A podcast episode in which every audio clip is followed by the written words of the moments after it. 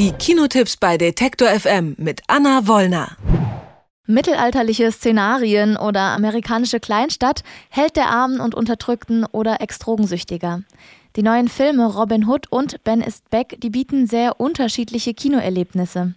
In der neuen Spielverfilmung über Robin Hood kehrt der altbekannte Held nach vier Jahren Krieg in seine Heimat zurück und findet dort Elend und Hunger vor.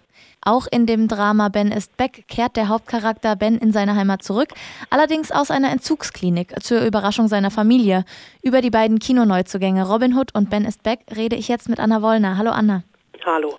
Robin Hood-Filme, die hat es schon einige gegeben. Was unterscheidet diesen denn von seinen Vorgängern? Eigentlich gar nicht so viel und dann doch auch wieder sehr viel. Schon am Anfang ähm, im Vorspann äh, kriegen wir äh, präsentiert, dass wir alles, was wir über die Geschichte von Robin Hood äh, wissen, vergessen sollen, denn hier wird eine neue geschrieben. Ähm, aber trotzdem ist es irgendwie die gleiche Ausgangssituation mit einem latent anderen Ansatz. Das ist ja in der Anmoderation schon gesagt. Robin von Loxley, der kommt von den Kreuzzügen zurück nach Hause nach Nottingham und das hat sich dank dem Sheriff von Nottingham ziemlich verändert, allerdings ins Negative.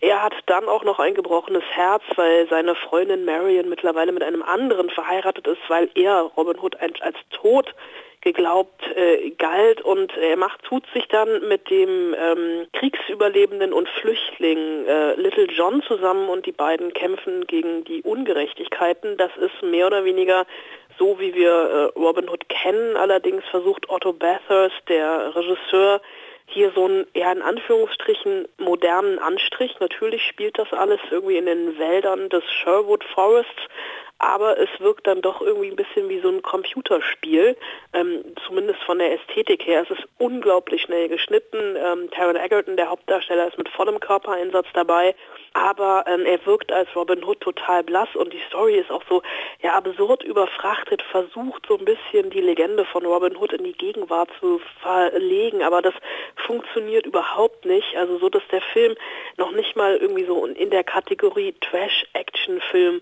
so richtig Spaß macht. Und die Identität von Robin Hood, die wird ja sogar schon im Trailer gelüftet. Gibt es irgendwas, was die Spannung im Film vielleicht ausmacht? Nee, eigentlich überhaupt nicht. Also es gibt eine relativ äh, am Ende längere Verfolgungsjagd zwischen dem Sheriff von Nottingham, der von Ben Mendelsohn gespielt wird, den wir ja in aus Star Wars ähm, unter anderem kennen äh, und eben äh, Robin Hood, das äh, wirkt alles so ein bisschen wie bei Ben Hur geklaut. Das macht in dem Moment vielleicht Spaß beim Gucken, aber das ist so ein Film, du gehst raus und hast eigentlich schon wieder vergessen, dass du ihn überhaupt gesehen hast. Der Film sucht diese sinnstiftende Abwandlung vor allem im permanenten Verweisen auf unsere Gegenwart. Das schreibt der Spiegel. Was ist dein Statement zu dem Gegenwartsbezug in dieser Produktion? Äh, ja, also er versucht es tatsächlich, aber es kommt halt nicht so richtig an. Es läuft ins Leere, weil der Film sich nicht so richtig entscheiden kann, was er jetzt eigentlich ist und in dieser Unentschlossenheit dann einfach komplett scheitert. Also Assassinen-Kampfstyle von Robin Hood. Ja, eine angezettelte bürgerliche Revolution, Proteste, Straßenkämpfe und eine Liebesgeschichte. Du findest einfach ein bisschen vielleicht zu viel auch. Und ähm, wenn wir auf den zweiten Film schauen, das ist ja ähm, Ben ist Back. Da kehrt der 19-jährige Ben aus der Entzugsklinik zurück. Was ist das für ein Charakter? Ähm, wir lernen ihn eigentlich gar nicht so richtig kennen, denn der Film erzählt es alles in, innerhalb von 24 Stunden, ist also eher so eine Momentaufnahme und ein Eintauchen in so eine klassische amerikanische Durchschnitts-Patchwork-Familie. Ähm, die Mutter von Ben, gespielt von Julia Roberts, hat ähm, zwei Kinder, Ben und seine etwas jüngere Schwester, hat aber nochmal neu geheiratet und in ihrer neuen Beziehung wieder zwei Kinder.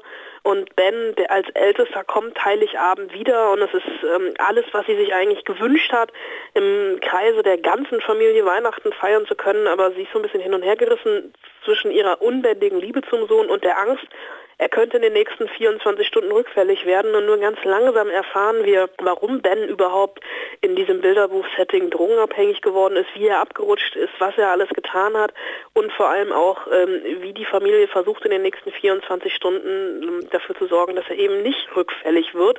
Ähm, gibt eine Szene, in der Julia Roberts dann ganz panisch äh, komplett alle Tabletten, allen Schmuck und Geld versteckt, dass er ja nicht in Versuchung gerät. Und das ist ähm, einfach ja ein Film, der so im letzten Drittel also schon wieder fast so ein bisschen Richtung Thriller abrutscht, aber bis dahin zeigt, dass das amerikanische Drogenproblem jetzt einfach wirklich in der Mittelschicht angekommen ist. Würdest du sagen, der Film ist am Ende ein Familiendrama oder ein Drogenthriller geworden?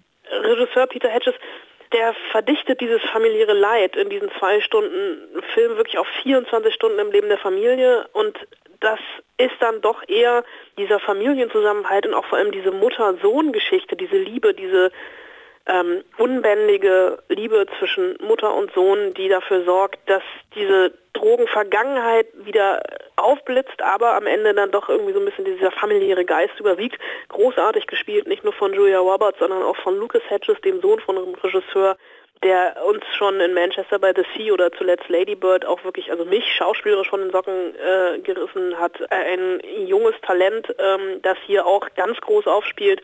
Also Ben is Back für mich in dieser Woche tatsächlich der durchaus stärkere Film. Wenn man sich das Ganze anschaut, du hast es gerade gesagt, der Sohn des Regisseurs spielt selbst die Hauptrolle. Die arbeiten beide, die haben ja auch immer ziemlich viel mit komplizierten Familienbeziehungen zu tun. Da spielt relativ viel Melancholie da rein. Du hattest gesagt, genau Manchester by the Sea. Peter Hedges hat jetzt zum Beispiel auch About a Boy gemacht. Ist das ein roter Faden, der sich da durchzieht und gibt es vielleicht Parallelen zum eigenen Familienleben? Oh, ob es Parallelen zum eigenen Familienleben gibt, habe ich, um ehrlich zu sein, keine Ahnung. Ich habe die beiden zwar zum Interview getroffen, aber äh, es ist natürlich, äh, Film ist Film und Privatleben ist Privatleben.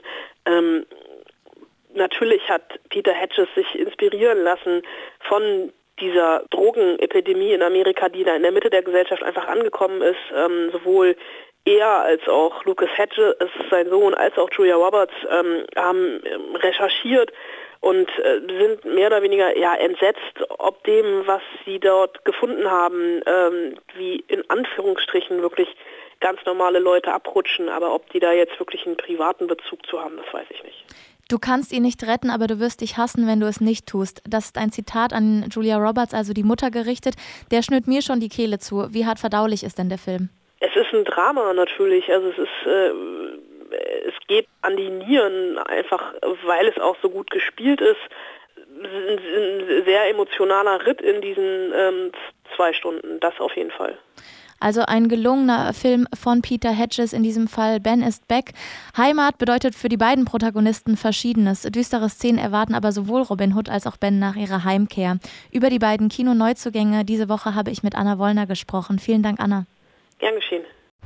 Alle Beiträge, Reportagen und Interviews können Sie jederzeit nachhören im Netz auf detektor.fm.